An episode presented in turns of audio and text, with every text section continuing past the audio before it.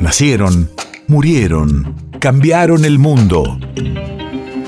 En Nacional Doc, siempre es hoy. Siempre es hoy. 12 de abril 2005. Hace 17 años fallecía el cantor, guitarrista y compositor Victoriano Félix Visconti. Radio de la memoria. En 1950 había conformado junto a su hermano Arnaldo Abel el dúo Los Visconti, iniciando su carrera artística en Bahía Blanca, provincia de Buenos Aires, y alcanzando el éxito nacional en el Festival de Cosquín de 1974. Desde entonces se convirtieron en uno de los grupos más populares y difundidos de Argentina, alcanzando también un importante éxito en otros países latinoamericanos, especialmente Colombia. Caballero del ensueño por espada. Mi palabra es el alcázar de mi reina, la ilusión.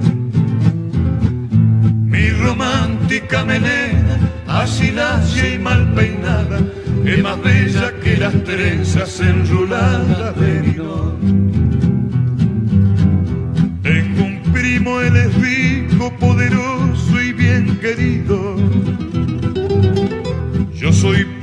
soy enfermo, pienso, escribo y sé soñar.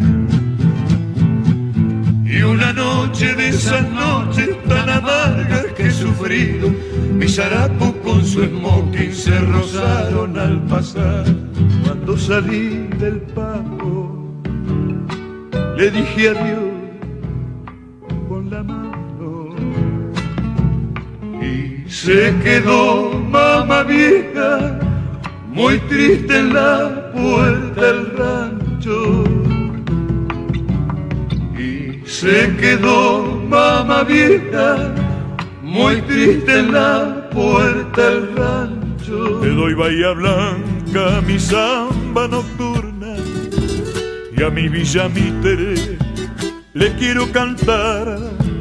Al puente Rosario, mi vieja escuelita, y hasta el caminito que va al Tajamar. Al puente Rosario, mi vieja escuelita, y hasta el caminito que va al Tajamar.